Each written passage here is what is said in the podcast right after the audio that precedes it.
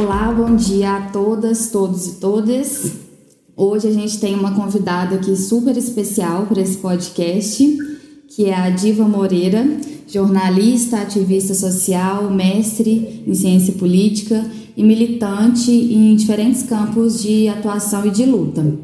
A Diva ela carrega uma trajetória de lutas no campo da luta antimanicomial, da reforma sanitária, do movimento negro, do movimento feminista, é, e é uma pessoa que a gente admira muito e estamos muito honrados dela ter aceitado esse convite de vir conversar um pouquinho com a gente e falar um pouco da trajetória dela. Então, Diva, eu queria te pedir para você se apresentar melhor, falar da sua história, da sua trajetória nesses campos de luta e da sua atuação também.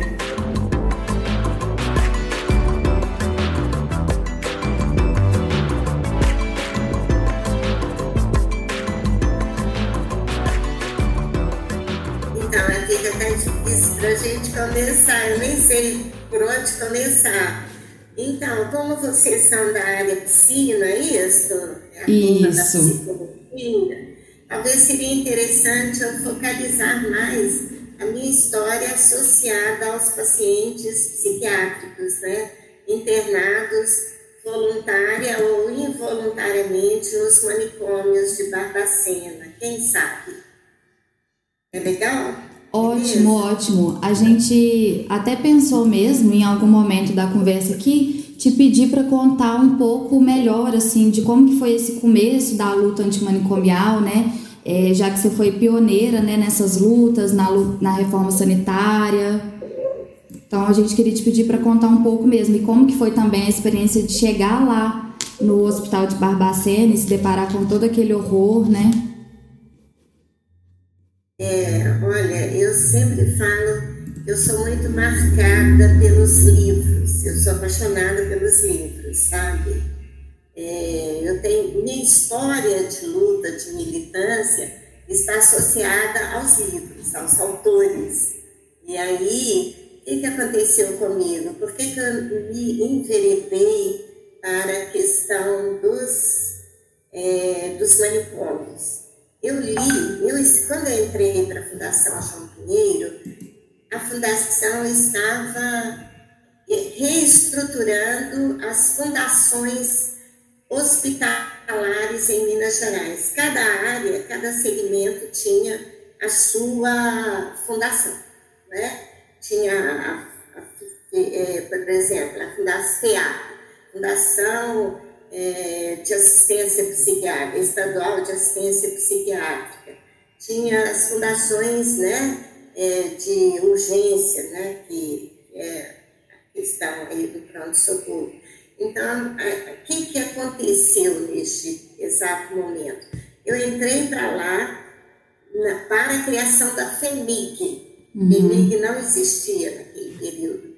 E me passaram essas, eu, eu me sinto muito protegida né, por essas conexões ancestrais, espirituais. Então, me passaram a FIAP, Fundação Hospitalar de Assistência Psiquiátrica. Aí, é, eu fiquei assim, tudo bem, eu fiz a minha parte, né, terminamos o relatório para a criação da. É, eu estava falando então como é que eu me enveredei no campo da assistência psiquiátrica em Minas Gerais. Né? Da São João Pinheiro estava fazendo é, uma estruturação de todas as fundações hospitalares para a criação da FEMIG e me passaram a FEAP, que era Fundação de Assistência Psiquiátrica.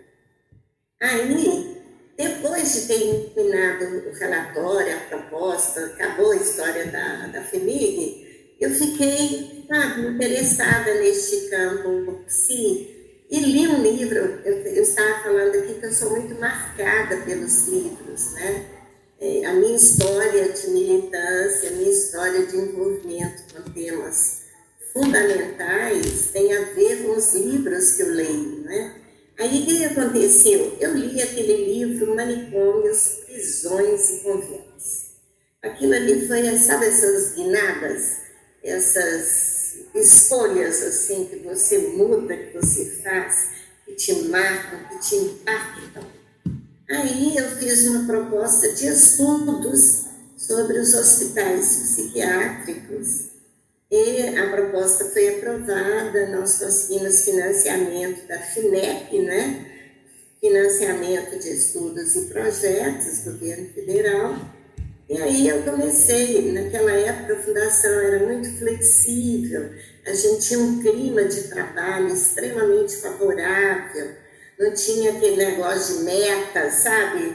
De, de prazos, aquela rigidez, o que foi muito bom porque eu tive uma experiência e essas experiências humanizam também a gente, não é apenas uhum. você revisar um trabalho, cumprir uma meta, apresentar um resultado, mas é neste processo você se humaniza e você possibilita que outras pessoas também se humanizem ao longo deste processo.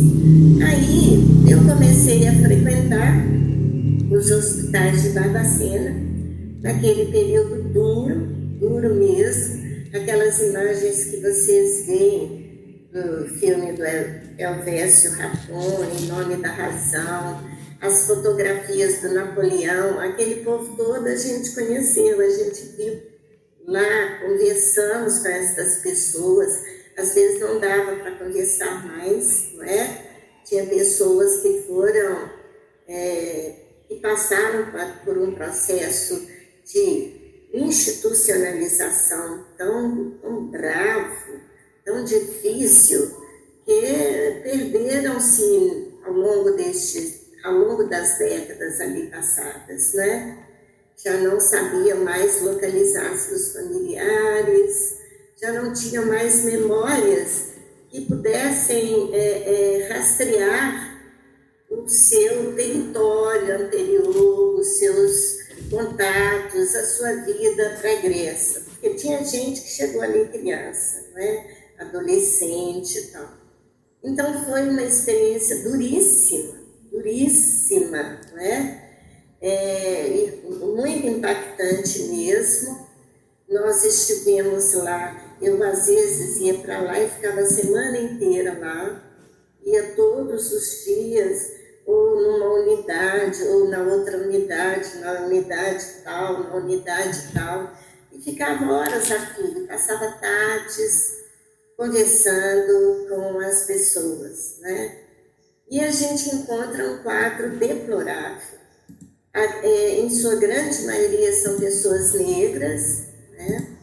Tinha casos assim muito chocantes por exemplo, tinha uma unidade lá cheia de senhorinhas, senhoras assim mais velhinhas, e, e elas arrastavam, arrastavam, elas ficavam assentadas, né, criaram é, uma região aqui, essa região da, das nádegas ficaram alargadas e elas arrastavam.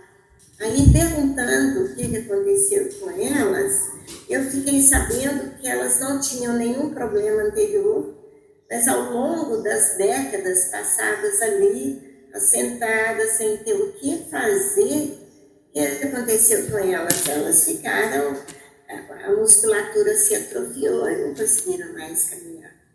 Então, são, foram casos, assim, chocantes, chocantes, não é? o que a gente presenciou ali dentro. Uma alimentação da pior qualidade que vocês possam imaginar. Era uma coisa assim, eu passava pelo refeitório, você tinha, não estou exagerando para vocês, não é exagero meu, mas você tinha impressão que estava passando, é, pelo, pelo cheiro, parecia ser um chiqueiro de, de porcos, aquele fedor total, né? E o pessoal mostrava para a gente a comida, olha, a comida da gente tem, sabe, tem esqueletinho aqui que deve ser rato, tem, tem pedaços, pedacinhos aqui que deve ser de barata. Então eram tratamentos que aquelas pessoas recebiam, tratar, né? Não era tratar no sentido de acolher, de cuidar, mas era, ali eram verdadeiros depósitos de seres humanos. Aí, veja só, nós também estivemos no manicômio judiciário, cuja situação conseguia ser mais deplorável ainda, né? as pessoas ali em celas, pareciam animais em celas, né? como se fossem jaulas de seres humanos. Não é, vou negar para vocês, de novo, em sua maioria, gente negra, né? E fomos também em Barba... Não, não foi Barbacena. Fomos também em São João del Rei. Por que, que a gente foi a São João del Rei? Na época, estávamos interessadas, né? Estava interessada em fazer a história da psiquiatria em Minas Gerais. E aí nós fomos a São João del Rei para visitar a Santa Casa de Misericórdia. E aí, na conversa, né, eu sempre estava com uma carta de apresentação assinada pelo secretário da, da Saúde na época, que era o doutor Danilo de Faria Tavares, então, já falecido, claro. Aí, então, eu entrava nesses lugares com uma relativa facilidade, né? E que, que a gente encontrou lá? Vocês não vão acreditar. Me falaram assim, ah, tem uns papéis ali. Aí eu entrei numa sala, tinha pilhas enormes de papéis, sem, sem caixote nenhum no chão, no chão. Sabe, amarrados assim com barbantes. Aí eu fui olhar, pasme, sabe o que, que era? Hum. Registros de internamento de escravizados. Vocês acreditam nisso? Aí eu fiquei, olha, essa. Ô Diva, a gente, a gente fica com o microfone desligado só para não, se não dar eco na sua fala, tá? Sem problema, sem problema. Então, eu fiquei, mas aí, quando vocês quiserem interromper, quando me quiserem que eu passe para outro tema, vocês ficam inteiramente à vontade, viu? Então, é, em Barbacena, aqueles documentos me perseguiram por longos anos. Eu fiquei assim, ai meu Deus, por que, eu nunca tenho aqueles documentos? Se eu quisesse tirar aqueles documentos de lá e levado, não ia alterar em nada. A gente sabe, inclusive, que alguns centros de estudos fora do país têm uma documentação fantástica que o país não teve, exatamente por isso, entendeu? Chega e fala assim, ah, me vende isso. Pessoal não levava a sério aquele negócio, como é que aquele, aquele conjunto de papéis empilhados ali tem algum valor, não é? Naquele período, gente, não tinha essa noção, tipo 40 anos atrás, né? Os papéis estavam lá. Só que eu fiquei muito, muito feliz quando, décadas depois, eu estava na defesa de tese de mestrado de uma jovem né, psicóloga da UFMG. Aí tinha uma moça né, assistindo a esta tese, quero até localizar esta moça. Aí ela chegou para mim, ela sabia do meu livro, ela chegou para mim e se apresentou e me disse assim: Olha, eu fiz uma tese sobre aqueles documentos da Santa Casa de Misericórdia. Eu acho que é a Aline. Acho que, acho que é uma colega nossa. Ah, então eu quero descobrir a Aline. Uhum. Pois é. Então, a, é, foi no dia da tese da Carla. Sabe a Carla? A Carla, que era orientada do Cornelis. É, não, era orientada da Estela, da Estela do Lar. Ah, então não é a Carla que eu tava pensando, não. Mas eu acho que, não é, Bresé? Eu acho que essa dissertação aí é da Aline, uma colega nossa que fez mestrado na UFMG. Não, e a... deve ser realmente, eu não me lembro mais. E ela tá dando. Sim, gente, eu tenho que localizá-la. Olha, já vou sendo premiada. e ela tá dando continuidade a essa pesquisa no doutorado agora, lá na UFSJ, em São João Del Rei, com o Marquinhos. Ah, coisa boa, fico muito, muito feliz. Depois a gente te passa o contato. Quero, por favor. Então, é, eu acabei, eu escrevi muito sobre este processo de história da psiquiatria, Não sei onde esse material foi parar. Eu tenho material aqui que eu, que sou uma pessoa que valorizo a pesquisa, não sou historiadora, você sabe, mas eu valorizo muito a pesquisa, muita memória, que é a questão da memória, é o resgate da nossa história, da nossa memória. Então, eu fico assim, ai meu Deus, onde foram parar aqueles, aquelas entrevistas gravadas em fita cassete, sabe? Onde foi parar isso, onde foi parar aquilo?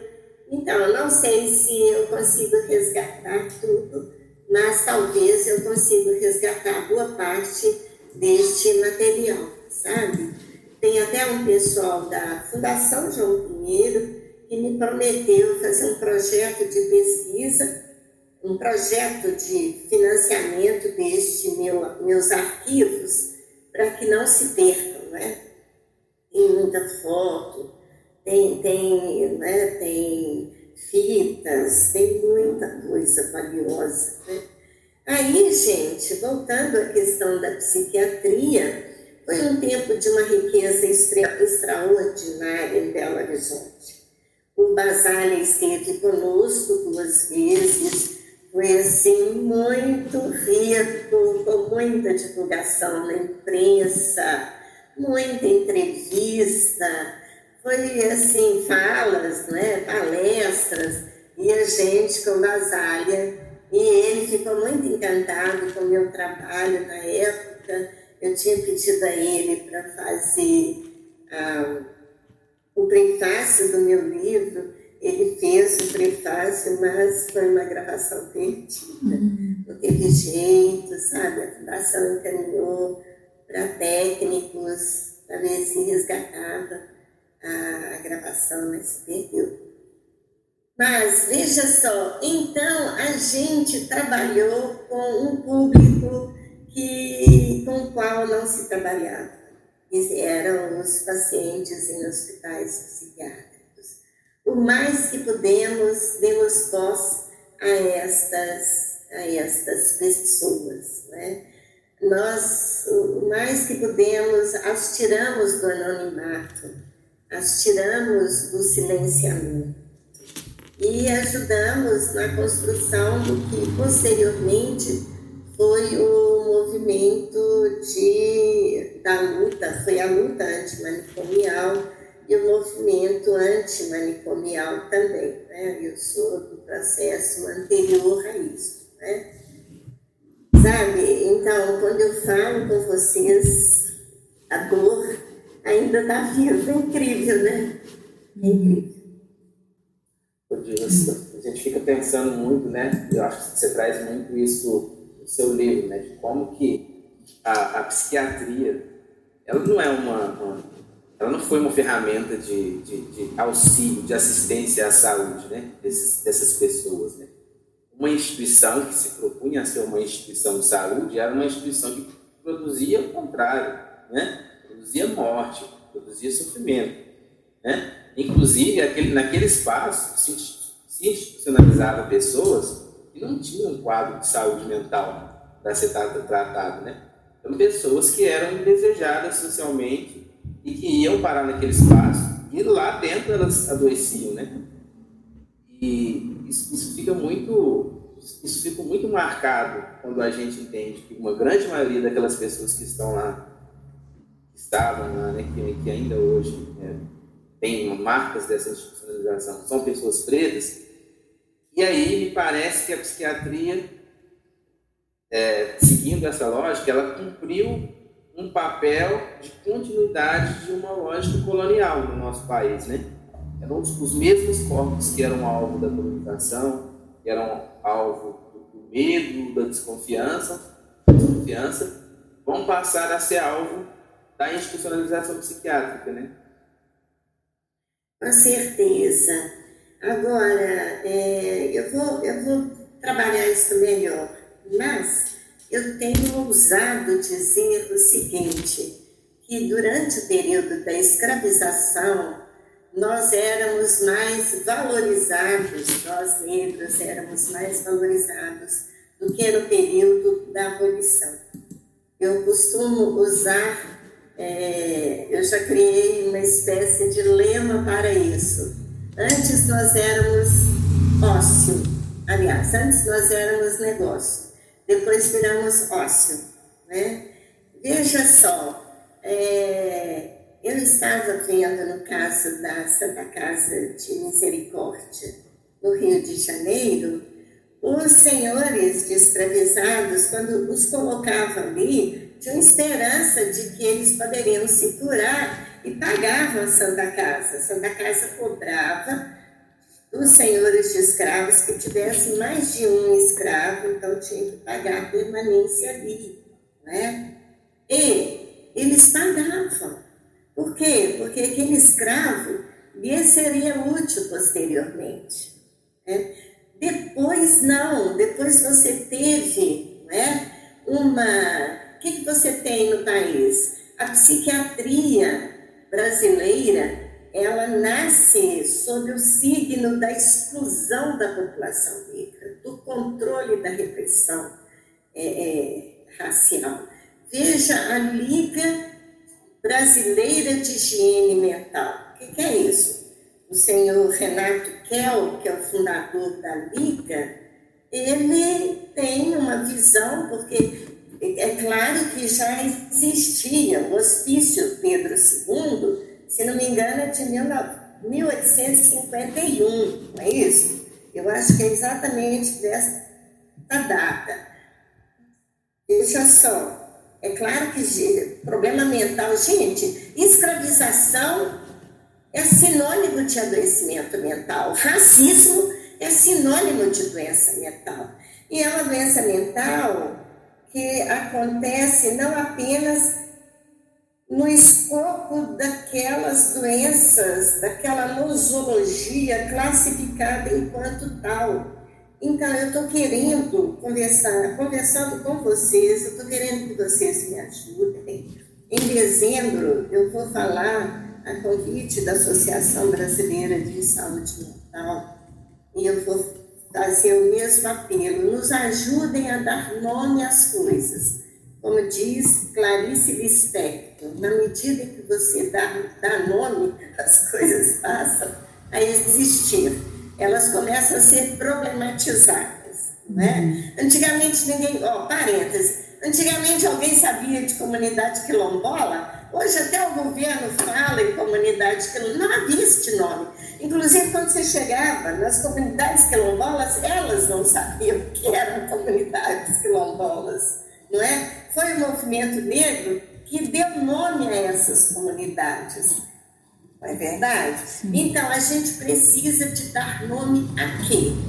A este, é, ao racismo, aliás, é, sim, ao racismo enquanto promovedor da doença mental, cujos impactos estarão fora da nosologia da doença mental. Tá? O que, que eu quero dizer com isso? É até difícil de falar.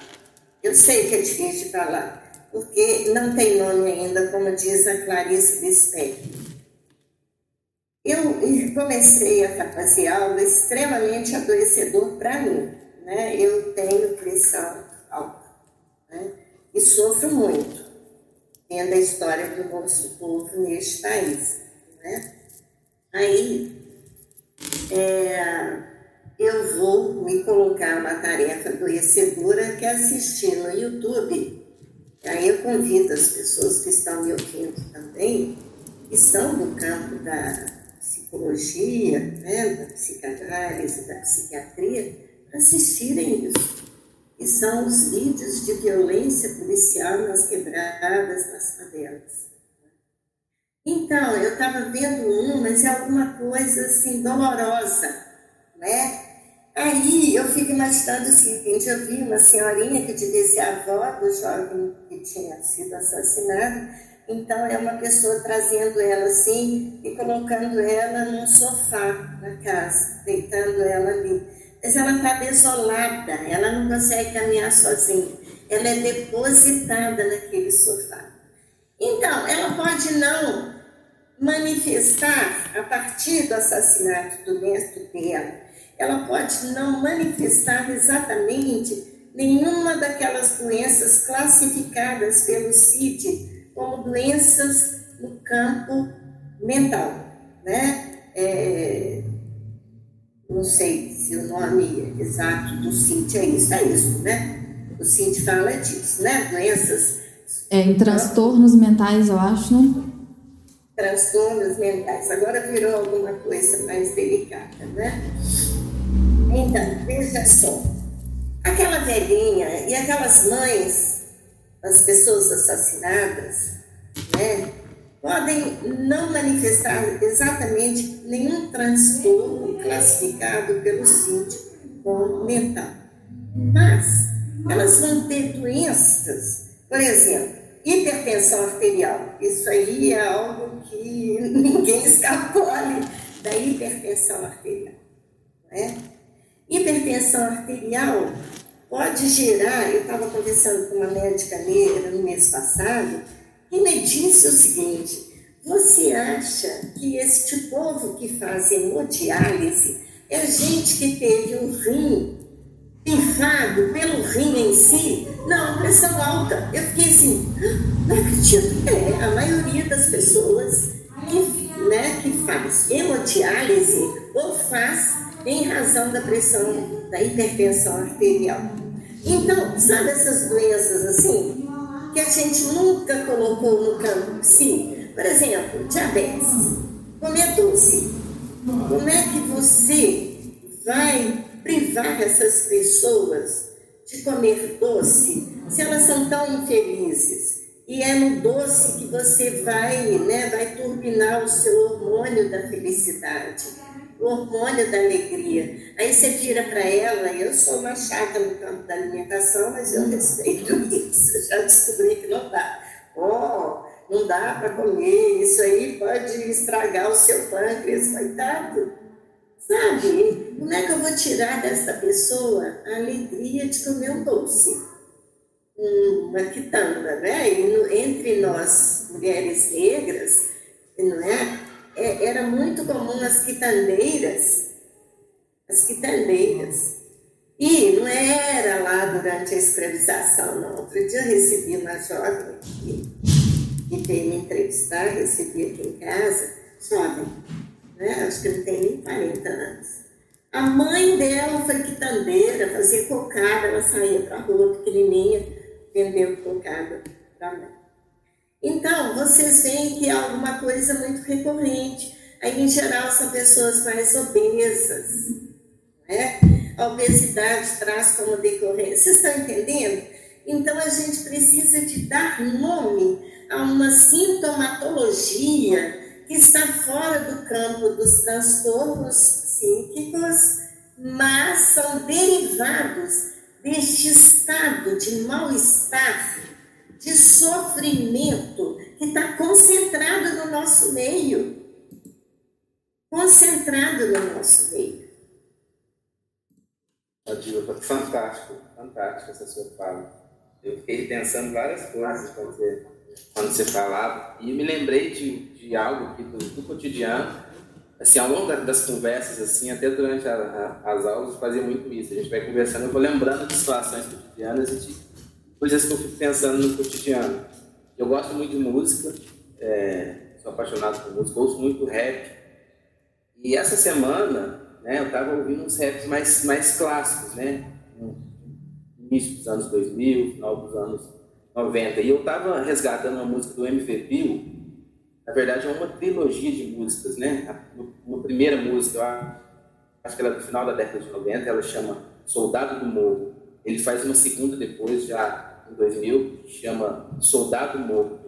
E depois ele faz uma terceira, que chama O Soldado que Fica. Resumidamente, essas três músicas contam a história de um jovem negro que entra para o tráfico como e ele tem basicamente uma função de vigiar a quebrada com um fuzil na mão, né? Caso a polícia entre.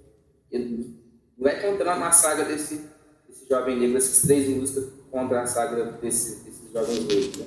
Em um dos clipes, é, o clipe começa, ele termina, na verdade, o clipe termina com o jovem, é, acaba a música e tem até um, uma parte teatral, né?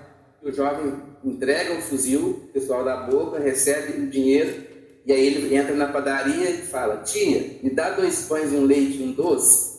E depois ele, ele vai para casa, assim, sabe? Então, tipo assim, o, cara que está no crime, ele não é a personificação do mal, sabe? Ele é alguém que precisa comer um pão, que precisa levar um leite para a família, que precisa comer um doce, sabe? Ele precisa ter esse, esse prazer na vida, sabe?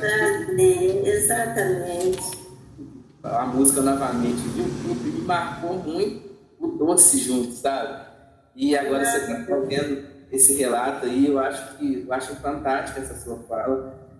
E a gente precisa se atentar muito para essa dimensão do adoecimento que você está demarcando aqui. Eu lembrei daquela música agora com essa, com essa, essa história dessa música que você contou, Brezé. Eu lembrei daquela música do Tim Maia também. Quem sofre sempre tem que procurar, pelo menos, vir achar razão para viver.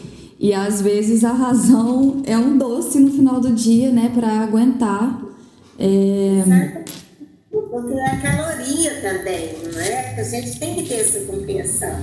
Ah, como uma fruta. Você come uma fruta, meia hora depois você está com fome. Você pega um tijolo assim de cocada, né? De, de, de, até de moleque, aquilo ali, ó por um tempo você está aguentando as pontas, né? Sim. É, né? E é muito. Nossa, eu achei muito legal, assim, isso que você, que você falou, Diva. E aí, com esse exemplo que você trouxe, Brasil, ficou é, mais legal ainda, porque é uma série de fatores que estão por trás das, dessas questões da loucura, dessas questões raciais é, e de controle e repressão de uma população muito específica, né? Que é a população negra, a população pobre, tem uma série de fatores por trás que estão tão naturalizados que a gente, assim, sem, que nem você falou, sem dar nome, que a gente às vezes nem percebe que eles estão completamente atravessados e interligados, né? É... Pode falar. Você, Teresa, deixa só. É, eu quero pegar sua fala e a do Marcos, né? É, quando ele diz do menino que está lá no morro vigiando, né? Ah, se a polícia tem ou se não tem. Olha como que a construção da chamada marginalidade, criminalidade da população negra foi feita. O que, que você tem no período de transição do trabalho escravizado para o trabalho livre. Né? Você tem a substituição da mão de obra pelo imigrante italiano, que eram os mais queridos, eles queriam da, do norte da Europa, eram os suíços e os alemães, mas na falta deles, tudo bem, os italianos. Na falta dos italianos, como dizia Teoflotone nos debates da Assembleia Provincial Mineira, pode ser Xins. É, os chineses hoje, imagine hoje, hein, se os chineses souberem, eles eram extremamente discriminados como imigrantes no Brasil. Podem ser os Xins, porque eles são mais inteligentes ou menos burros do que os negros, que não admitiam inteligência em nós. É isso? Então, veja só, você tem o sistemático, é, a sistemática exclusão da população negra no mercado de tabaco, não é isso? Agora, em Minas aconteceu, eu estou escrevendo um livro sobre a construção do racismo estrutural em Minas Gerais.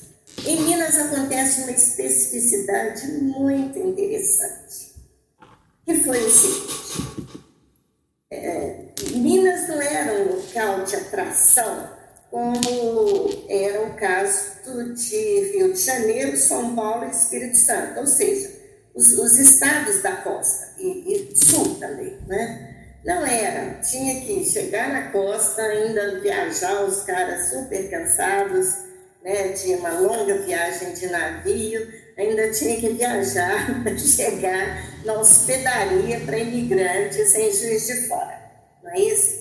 Então, Minas não conseguiu a sua substituição total da mão de obra. E também era impossível, praticamente, porque até os imigrantes virem, até assentarem-se no campo, até, sabe, fazer um tanto de coisa. As colheitas tinham que ser, né? Os, os alimentos, o café, as vacas tinham que ser ordenhadas para continuar a fabricação dos queijos, da manteiga. Ou seja, o trabalho tinha que ser feito. Aí aconteceu algo em Minas Gerais que me deixou abestalhada. Eu não sabia. Depois eu vi, ah, isso aconteceu com a minha família, ah, isso aconteceu. Aí eu fui assim olhando. E é interessante, viu, Marcos? Você saber de onde você veio, de qual município você veio, você é de Belo Horizonte, não é? O que aconteceu com a sua família? O que aconteceu com a sua família, Marcos, pode ter a ver com o que aconteceu com a população negra em Minas Gerais. E aí, o que aconteceu em Minas? O seguinte, como não dava, não tinha como substituir totalmente essa mão de obra por imigrantes italianos e italianas, eles prenderam, eles forçaram o máximo que puderam esta mão de obra a ficar no campo. A ficar no campo. Entendeu? E veja só, eu fico imaginando o seguinte: a minha família, a minha família, terminada a escravização, não, saiu imediatamente da roça. Porque ali, gente, lembrem-se, lembrem-se do compadrio, daquelas relações. tinha brutalidade, violência. Olha, eu cresci fazendo isso, tá? Né? Tem um capítulo, um livro sobre 300 anos de Minas Gerais, que está fazendo este aniversário neste ano, tem um capítulo que foi escrito por mim, eu adoeci. As lágrimas corriam, o peito apertava assim, de dor, de sofrimento. Então, foi uma barbárie total e absoluta escravização em Minas. Mas a gente sabe que a história não é feita, a história é dialética, não é feita em blocos, não é? Então, e, e, a capacidade do próprio escravizado de se tornar protagonista em condições rigorosamente desfavoráveis. Aí tem o compadrio, tem aqueles laços de amizade, teve a relação sexual da mulher escravizada com o senhor branco, E ninguém vem me ditou Eu não acredito que as nossas antecessoras, que as nossas ancestrais, 100% delas foram, estupradas. Eu acredito que muitas dessas mulheres negras manipularam a relação sexual com o patrão para conseguir vantagens, não apenas para si, mas para os seus companheiros. Eu acho que a gente tem que ter um olhar mais humanizado em relação aos nossos ancestrais. Senão eles vão continuar nos perseguindo. nos perseguindo. Mas veja só. Então, o que, que eu descobri de Minas Gerais? A gente, é, para sair, gente, essa década de final de década de 40. Por isso que eu falei, viu? Então, para esta gente foram criados o quê? Os panicônios e as prisões. Né? Você tem o início da psiquiatria no Brasil e coincide com a ideologia do higienismo e da eugenia. Isso, isso impregnou todas as áreas, A educação especial. Dona Helena Antípope. Eu conheci, vocês acreditam? Ser velha é bacana, né? Conheci a Dona Helena. A Dona Helena, né, que inaugura a educação especial em Minas Gerais, ela achava que crianças de rua, ou seja, para aguentar morar na rua, e isso não era resultado de um processo histórico e de exclusão, não era resultado, a sociologia não ia explicar isso nem a história. Né? Aquilo para ela só tinha uma explicação: eram crianças com deficiência mental. Crianças órfãs eram crianças. Não, essa questão de crianças de orfanatos. Ah, e para, ó, orfanatos, viu? Para meninada, orfanatos, não se esqueçam, é, manicômios e as prisões. Isto, estas foram as instituições asilares construídas para abrigar o nosso povo. Enquanto isso, você tem a imigração italiana, e como Minas tem uma, como eu falei com vocês, a vinda dos imigrantes, sobretudo italianos, para Minas Gerais, tinha que ser muito atrativas, muito atrativa.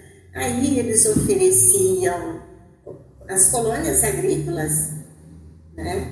As colônias agrícolas, olha que loucura, como que um estado, como foi o estado mineiro, no caso, programa a exclusão do seu povo. Para as colônias agrícolas, só poderiam ir os imigrantes. Eles reservavam algo em torno de 15 a 20% das colônias para os nacionais.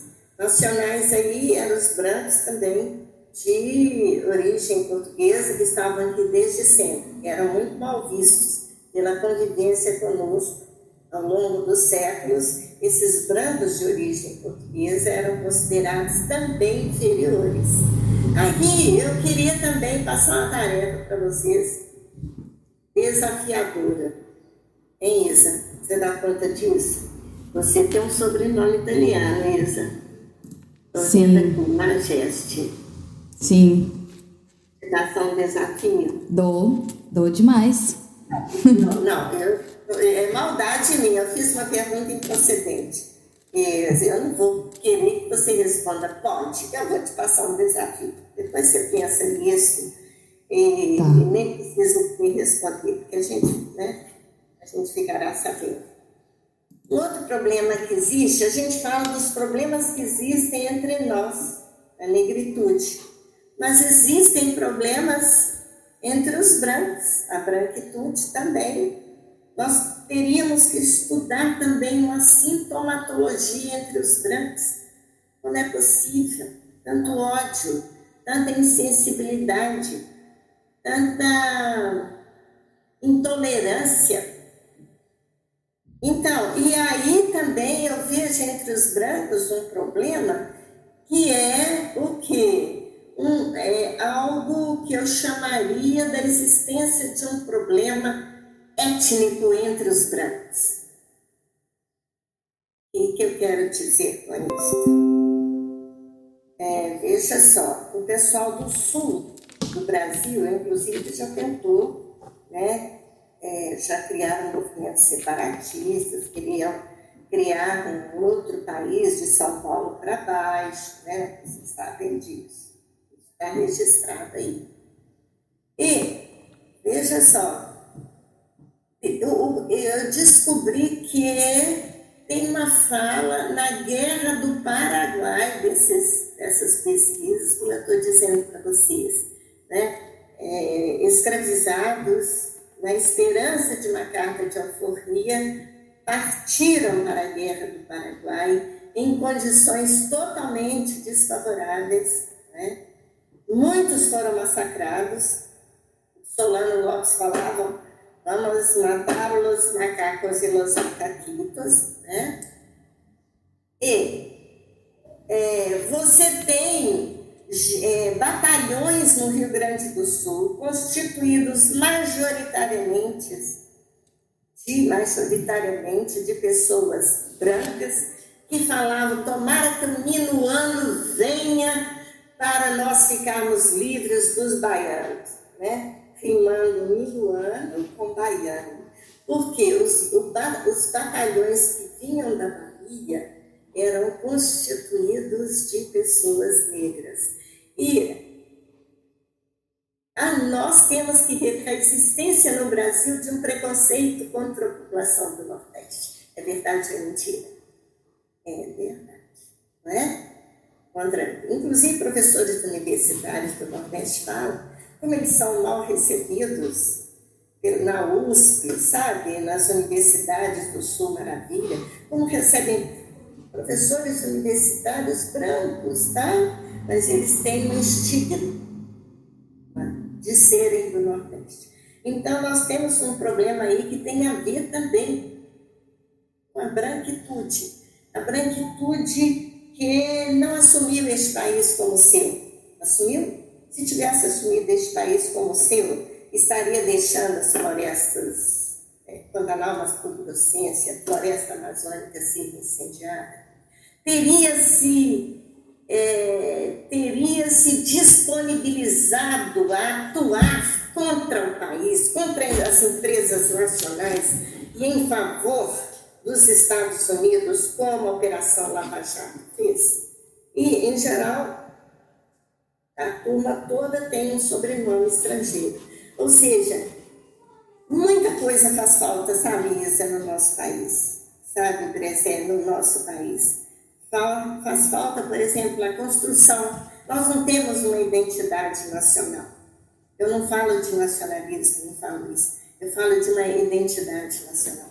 Há, há um tempo atrás eu fiquei chocada com um senhor cujo sobrenome é Maia e me contou o seguinte. Eu cheguei no país, mostrei o meu passaporte, o cara olhou e falou assim, ah, o senhor é brasileiro. Aí ele disse assim, eu fiquei chocada, nunca mais voltei lá para procurá-lo. Ele era, ele vendia ervas e eu gostava das coisas que ele vendia. Aí ele me falou o seguinte, e disse para o cara da imigração, eu não sou brasileiro, eu sou judeu. Eu fiquei chocada. Ele já tem, ele deve ser judeu de enésima geração porque ele, né, o sobrenome dele já foi até aportuguesado, mas não tem vínculo com Paris. Né? Não tem aquele, aquele sentimento de comunhão, de solidariedade. A alienação dos brancos com a população negra é chocante. É chocante. Não pensem que eu estou falando de coisas que aconteceram com os outros, não. Eu falo de coisas que acontecem comigo hoje. Vocês acham que eu estou a salvo da, do desmerecimento? Eu estou a salvo da, da minimização? Não estou. Não estou a salvo. Eu sou uma mulher conhecida, sou uma mulher velha. Entendeu? Mas estou a salvo da discriminação racial? Não estou a salvo. Entendeu? Aí, como é possível, sabe, as pessoas brancas assistirem o massacre da população jovem nas favelas e ignorarem isso? E trabalhar a psicóloga, não é? o psiquiatra, o psicanalista, trabalhar com essas temáticas, ignorando o pano de fundo que está por trás. Aí, Brezé, quando você falou da nossa meninada, a nossa meninada está na economia informal, importantíssima para o capital, importantíssima. Por isso é que a guerra contra as drogas nunca vai acabar. A guerra contra as drogas é uma balela, é guerra contra o nosso povo, porque se eles quisessem acabar com a entrada das drogas no país não seria lá no Morro do Alemão, não seria na favela da Serra, sabe? O, a nossa população faz é atuar no varejinho da economia informal e eu nem sei se acabada a economia informal, se a gente não tiver oportunidade para fazer parte da economia formal, eu não sei o que vai acontecer com o nosso povo. Se nós, militância negra, não vamos falar, não, voltemos para a economia informal, sabe? Que turbina os bancos, que colocam tanto de políticos no Congresso Nacional, no Senado Federal, na, na, na, nas prefeituras das nossas cidades, nas, nas assembleias estaduais das nossas cidades, nas câmaras municipais. Então, o que o nosso, o nosso, ao nosso povo foi retirada a oportunidade de trabalhar no mercado formal da economia. Isso está super mega analisado. Eu não estou exagerando. Aí o que, que sobrou para nós? Sobrou o trabalho no mercado informal, e isso é velho. Agora que ficou mais noticiado por causa né, das mídias e por causa da, da famigerada guerra contra as drogas. Mas a questão da maconha, da venda de maconha, isso é velho no nosso país. e a sociedade questão negra. Claro, com certeza. Inclusive, a guerra, a, a guerra às drogas, ela, ela é interessante para os verdadeiros poderosos, né, por detrás delas, né? Porque quem, quem morre com a, com a guerra às drogas? A população periférica, que em sua maioria é a população preta, e o policial que sobe a favela para poder guerrear com o povo preto periférico é o policial preto também. Né? Inclusive, essa, essa, essa mesma, dessas três músicas que eu falei, uma delas traz um verso que fala sobre isso, né? Que, verso fala assim, quem é esse louco com essa arma na mão? Tem como inimigo o cara que parece o seu irmão. Então, é, é interessante Para quem gerencia a guerra às drogas, né? Porque é, é, é a gente se exterminando e eles Exatamente. Exatamente. A gente faz a alegria, o gáudio das elites brancas deste país. Porque somos nós fazendo o serviço sujo contra o nosso próprio povo.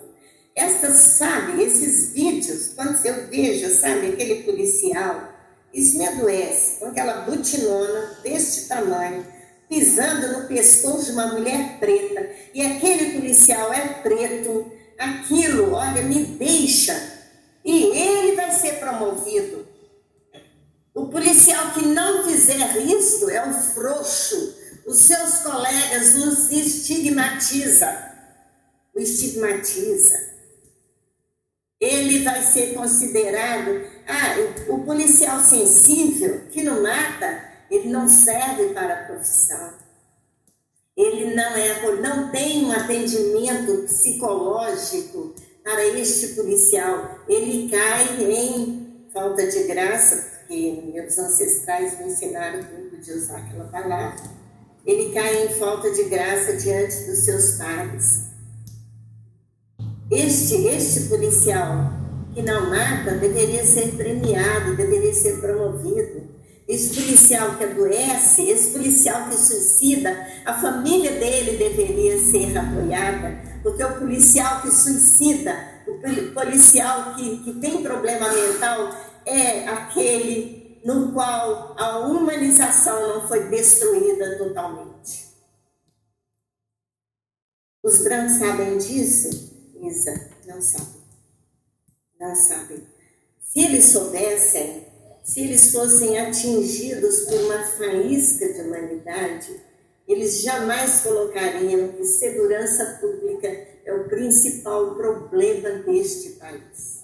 Jamais pediriam redução da maioridade penal, mais vagas nos nossos presídios, construção de mais presídios, aumento da, da, das, sabe, das punições nunca pediriam isso.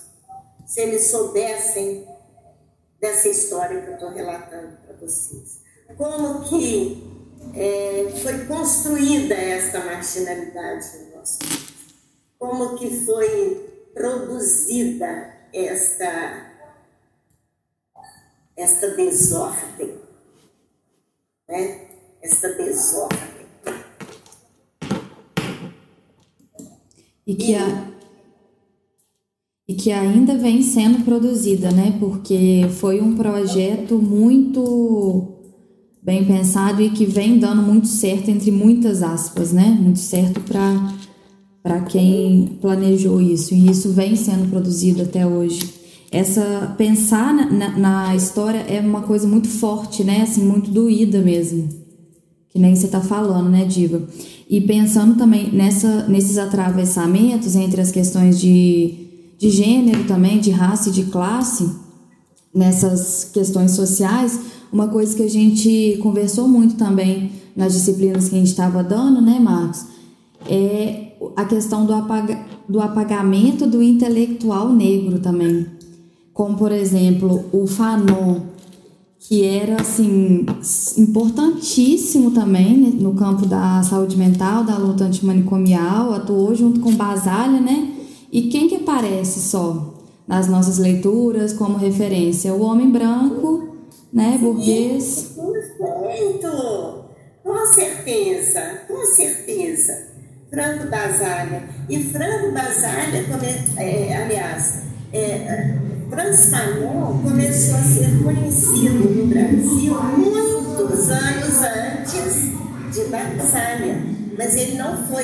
Ele ficou como um intelectual ligado a coisa de preto, história de preto, né? Ele nunca foi visto e o que ele fez, o que ele fez em Argel, naquele hospital psiquiátrico de Argel, foi extraordinário. Aquilo é antes de Franco Batalha, uhum. não é? De aquele, né, provocou um escândalo dos funcionários do hospital psiquiátrico, que sumiram os, os pacientes, sumiram, sumiu o diretor desse hospital, onde foram parar, volta todo mundo feliz, porque tinha jogado uma partida de futebol. É extraordinário. Você falou é, uma questão que está posta aí na ordem do dia. Uhum. Eu sou uma, uma pessoa que tem a trajetória que eu tenho, em geral, em geral, só a negritude me reconhece como sendo intelectual. Só os meus pais que me reconhecem. Sabe, em geral as pessoas brancas acham, né? Ai, quando, quando me chamam de inteligente, me ofendem. Eu tinha um amigo que falava assim, inteligência foi super bem distribuída aí no planeta Terra. É só você dar alimentação para uma criança até X anos de idade para formar o cérebro, aí você garante a inteligência. Então, me chamar de inteligência é me ofender. Aí é isso mesmo, porque você tem, né, isso, você está falando aí sobre Franz Fanon, o livro Os Condenados da Terra, eu tenho uma versão dele antiquíssima, eu sou, né, como eu falei para vocês, eu sou bibliófila, né? Tem uma versão antiga dele. E a esquerda toda leu, viu, gente? Gente branca também leu Os Condenados da Terra lá atrás. Né? E a esquerda também não deu conta de trabalhar a temática racial. Não deu. A direita nem se fala, né? Porque fascismo e racismo são faces de uma mesma moeda.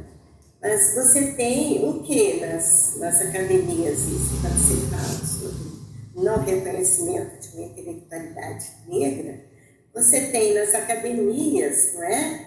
A hegemonia de um saber, de uma epistemologia branca, eurocêntrica. Como é que é, sabe? E em todas as áreas. Eu fico vendo, agora entrou na moda falar de necropolítica, não é? Uhum. Todo mundo está falando de necropolítica. Alguém fala do Achille Bembe. Eu quase não escuto. Ele, ele inaugura né, é esse debate no Brasil. Eu não me lembro da, do, da utilização do conceito de necropolítica antes dele inaugurar. São raras as pessoas que fazem menção a ele. Né? Imagina ter filósofos africanos. Isso aí para a academia é impensável, porque o nosso saber foi invisibilizado, foi negado, foi detratado, porque a gente. E, e, e tu, tudo que fizemos, onde quer que tenhamos, tenhamos colocado a mão para o conhecimento, o mundo branco, não valeu as nossas lutas ao longo da República, nós temos lutas espetaculares pela reforma agrária. Quem que luta pela reforma agrária no Brasil? O MST, não é isso? Não é isso? Uhum. A esquerda, MST, reforma agrária, MST. Não. As nossas lutas pela reforma agrária estão, ó, primeiro, claro, teve as, os quilombolas lutando, né, teve as formações dos quilombos, sendo que teve quilombos fantásticos em Minas Gerais, como o quilombo do Ambrósio, pai Ambrósio. É, um pesquisador diz que até hoje a população daquela região de Ibiá tem na sua memória que ele foi transmitido de pai para filho, né? O pai Ambrósio. Ninguém passava fome nos quilombos. Os quilombos constituíam aquilo que a gente poderia chamar de proto-socialismo, né? proto-comunismo, de experiência de comum, porque além de eles produzirem para o alimento imediato e guardavam também, né, os seus paióis guardavam alimento para os períodos desfavoráveis, né, nos períodos de tempério, de seca, é, eles guardavam para partilhar com quem chegasse. Tá? Faziam trocas. Inclusive as vendas foram muito perseguidas, até vendas de brancos foram perseguidas no Brasil por causa dessa desconfiança de comércio com os quilombolas. Então você tem isso ao longo do período da escravização e até hoje Recentemente nós vimos não é? o governo Zema expulsando em plena pandemia, nos piores momentos da pandemia, expulsando a população do quilombo de Campo Grande. Né? E, afora isso, a luta pela reforma agrária, estrito senso, tirando a população quilombola, isso aconteceu né, com é, a Guerra de Canudos, a Guerra de Canudos é considerada uma luta nossa. Nunca foi considerada uma luta nossa. Você tem uma história fantástica no Ceará, né? É, lá foi, como é que chama o nome? Eu acho que ao longo da minha conversa com vocês eu vou me lembrar do nome, né? Dessa experiência de de luta pela terra, foi massacrada. Eurico Dutra manda aviões com bombas e massacra aquele povo. É claro que sempre tem gente que consegue fugir. Eles, inclusive, vão fazer depois lutas, é, uma luta chamada Pau-Colher, é um nome assim engraçado, no Espírito Santo, na Bahia, sabe? E gente que veio desta saga né? E você teve, então, essas lutas pela terra. Ah, você teve no sul do país contestado. Aí, o que, que a academia fala? São lutas de fanáticos, né? é o fanatismo, é o messianismo, não foi isso que a academia chamou dos nossos líderes destas guerras? Né? Então, é isso. Todo nosso, né, a demonização nossa. O, o, o último líder de contestado, Adeodato Ramos, era um homem que o, os repórteres que entrevistaram ele, ou seja, teve sorte de não ser assassinado na hora, e foi até entrevistado, ó, oh, mas é ele, ele era chamado de demônio, negão alto. Aí eles falam dele eles não falam que era um homem bonito, né? Mas pela descrição da Deodato Ramos, que foi o último líder da Guerra do Conquistado, né? que aconteceu ali, Paraná e Santa Catarina, é, eles falam dele como descrevendo uma pessoa suave, uma pessoa delicada, uma pessoa bonita, e ele era considerado o demônio. Então é isso. Né? É, e tudo isso é realmente um pano de fundo a partir do qual nós, homens e mulheres negras, até hoje nos movemos. É este background, sabe?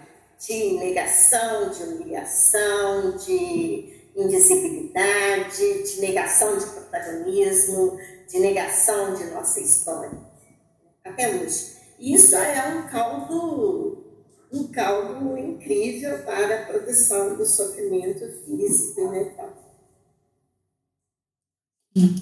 Nossa, isso é fantástico, fantástico. Ele fica até, né? Muito, muito, muito rico por isso que você está falando. De... E eu estou pensando, tentando assim, é, tudo isso que a gente está falando, né? Dessa questão do, do desse adoecimento, adoecimento da população preta, né? Por exemplo, né? E, e o quão necessário é a gente pensar é, a experiência do racismo, a experiência da negação de oportunidades, da negação de direitos, né? Toda essa experiência de exclusão da população preta periférica enquanto aquilo que produz adoecimento, né?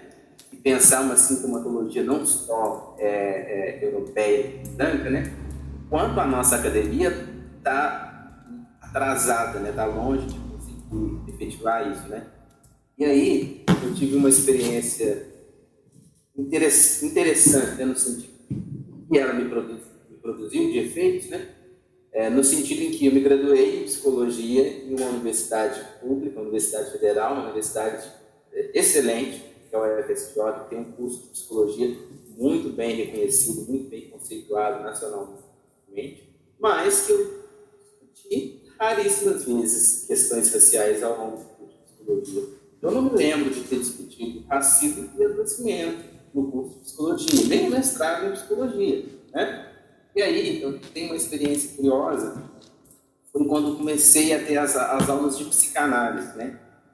E aí, eu e os meus colegas, tipo, colegas brancos, é, a gente conversava muito das aulas de psicanálise. E nessas conversas, nesses diálogos, eles relatavam quanto as aulas de psicanálise impactavam eles, né? Eles se viam nas aulas, ligado, tocava em questões, né? efeitos. E, e, era curioso, na época eu não tinha tanta, tanto é, essa percepção que eles tinham. E eu não entendi muito bem por quê. Eu acho que aí que eu estou bem resolvido com as minhas questões, né? Pensei eu na época, né? Ok, passaram-se os anos, só agora, o ano passado, eu conheci a Grada Quilomba, o grupo dela, Memórias da Plantação, né? e ela se propõe a fazer uma releitura de alguns conceitos da psicanálise, né? Ela vai pegar o conceito de trauma, por exemplo, vai fazer a releitura do conceito de trauma, levando em consideração o racismo enquanto produtor do trauma, o racismo, a experiência do racismo enquanto produtora do sofrimento. E aquilo, para mim, foi impactante, eu nunca tinha sentido. Ali, eu, eu, eu entendi que os meus colegas brancos lá atrás tinham sentido e que eu não tinha sentido. Porque aquela psicanálise lá, né, ela não falava de mim. Ela falava de mim até um certo ponto. Mas ela não falava de mim enquanto um sujeito preto, enquanto um homem preto, que vencia o racismo. Eu só fui sentir quando eu vi a grave que nome. Aí eu entendi aquilo que os meus colegas tinham sentido lá atrás. Eu só fui sentir quando eu entrei em contato com uma psicanálise conseguir olhar para a experiência do racismo, a experiência da, da, de ser pessoa preta, né? Então, acho que a nossa academia ainda precisa avançar muito nesse sentido, né? Epistemologias é, entendam o racismo e a experiência da exclusão social, né, da negação de direitos, da negação de oportunidades, enquanto aquilo que produz o adoecimento. Né? Com certeza. Agora, veja só, Freud. Eu não saco praticamente nada de Freud, mas eu estou interessada em entender um pouco mais de Freud. Vocês não sabem por quê. Neste momento em que há uma fascistização do mundo, um homem que teve seus livros queimados pelo nazismo na Alemanha é um homem que pode nos ensinar muita coisa. Né? Aí, neste ano, eu comecei a ler O Mal-Estar da Civilização. É, e veja só, tem uma figura fantástica no nosso campo aí, que é uma mulher negra que foi uma das fundadoras da Associação Brasileira, como é que é o nome dela? Quer ver? Hum. A Virgínia de tudo? Ah, isso, isso, é ela. E ela sofreu muito. Só um segundo, gente. Só um minutinho aqui, porque eu vou ver sobre. É... Ai, que bom. Que bom, gente. Deixa eu voltar para ficar com vocês aqui.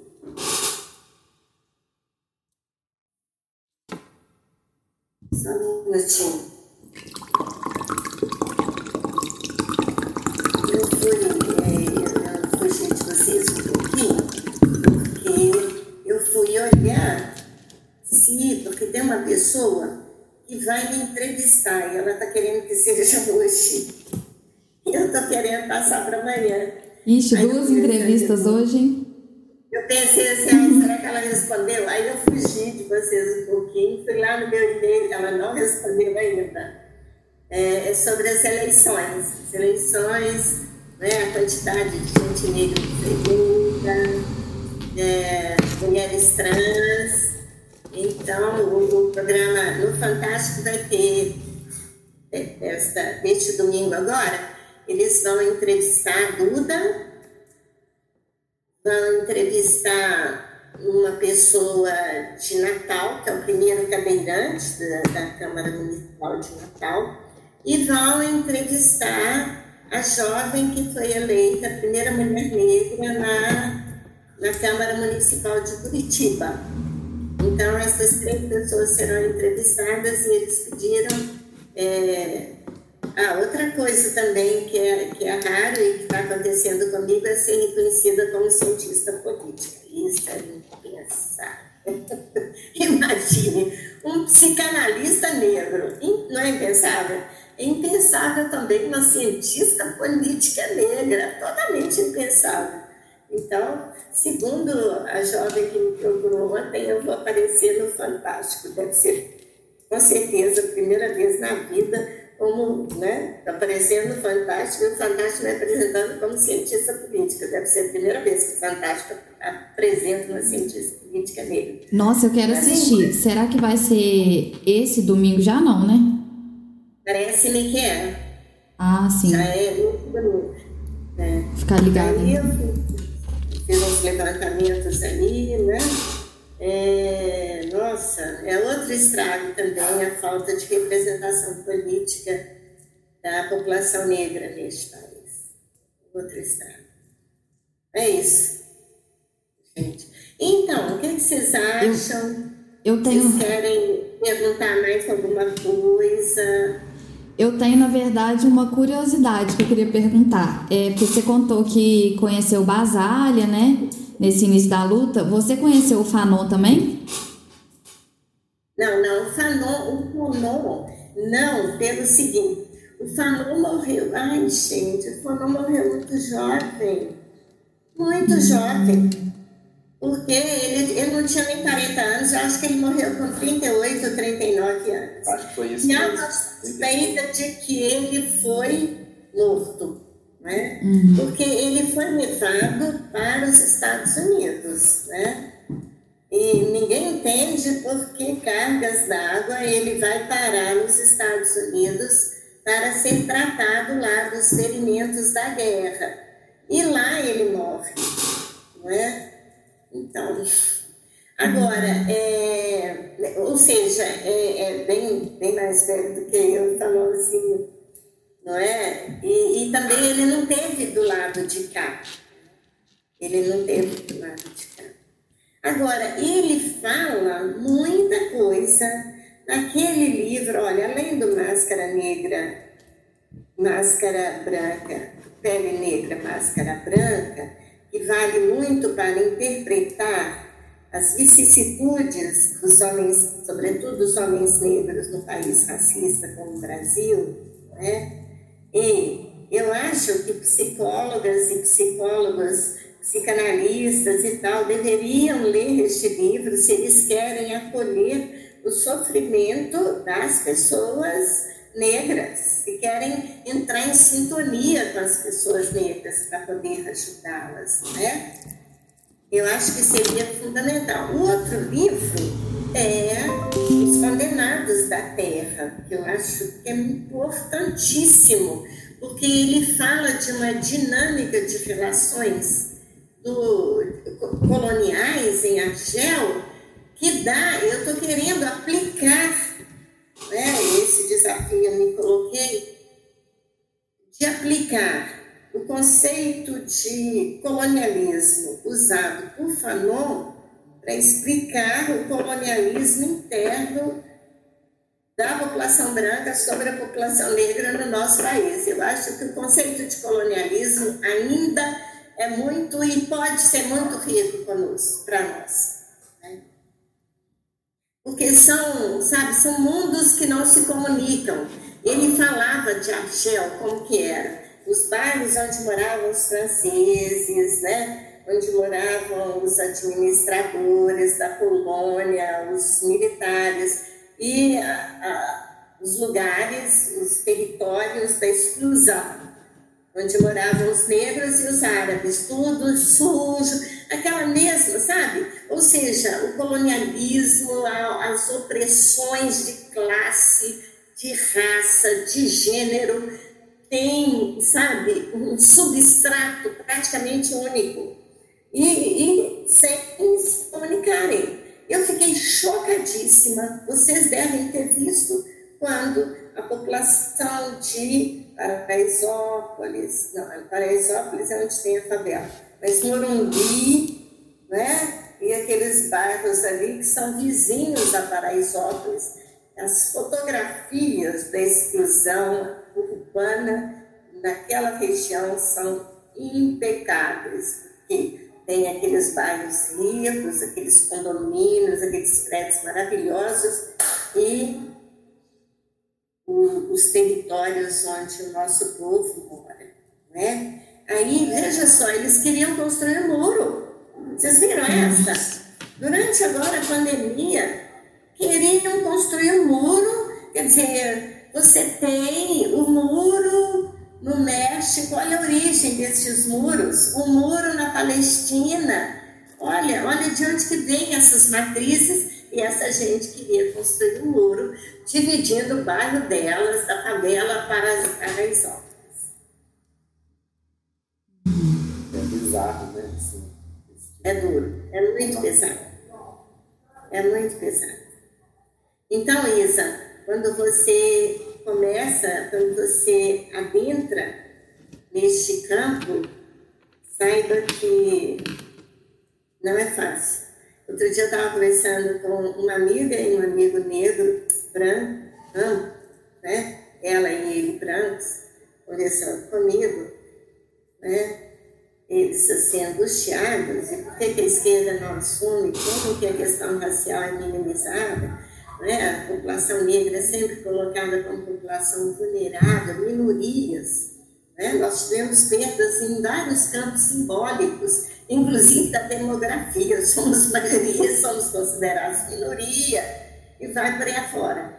Aí eu falei para ela e para ele: saibam que vocês, querendo participar da nossa luta, vocês vão se enegrecer vocês vão ser hostilizados por seus pais. Ninguém vai entender. Porque são pessoas mais velhas, são pessoas é, bem profissionalmente, pessoas conhecidas, quando começarem a falar, olha, não dá mais para aceitar o racismo em Minas Gerais e Belo Horizonte no Brasil, ninguém vai entender vocês e vocês vão começar a ser hostilizados.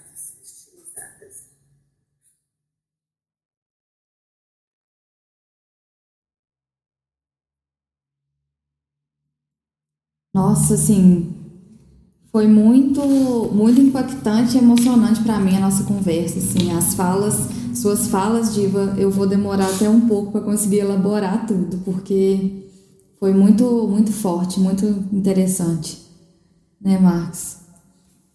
Ah, com certeza. Meu Marcos, é, o som seu não tá bom. O microfone tem hora que fica ruim aqui tem que aproximar para poder falar. Não, com certeza, sem dúvida nenhuma. É, Eu, eu também vou ficar processando toda, toda essa conversa, todo esse nosso diálogo. Ele, agora a gente leva ele, né, com a gente aí nas nossas é, práticas, no nosso cotidiano, nas nossas reflexões, né? Certamente. Uma riqueza que, com certeza, já, já nos transformou, né? Já, com certeza. Já, já sai diferente né, dessa conversa. É, com certeza. Não, não saio a mesma que eu entrei aqui há uma hora atrás de jeito nenhum. Foi assim, emocionante mesmo. Nossa, obrigada mesmo, Diva. De nada, de nada, gente. Tudo que você compa. Gratidão vocês também que me convidaram, sabe? É muito bom poder falar, poder ampliar o número de vozes que vão gritar, que vão falar, dar um basta à opressão racial no nosso país. Então, eu sou muito grata a vocês pelo convite também, sabe? E continuem as ordens, saibam disso. Muito obrigada. Até a próxima.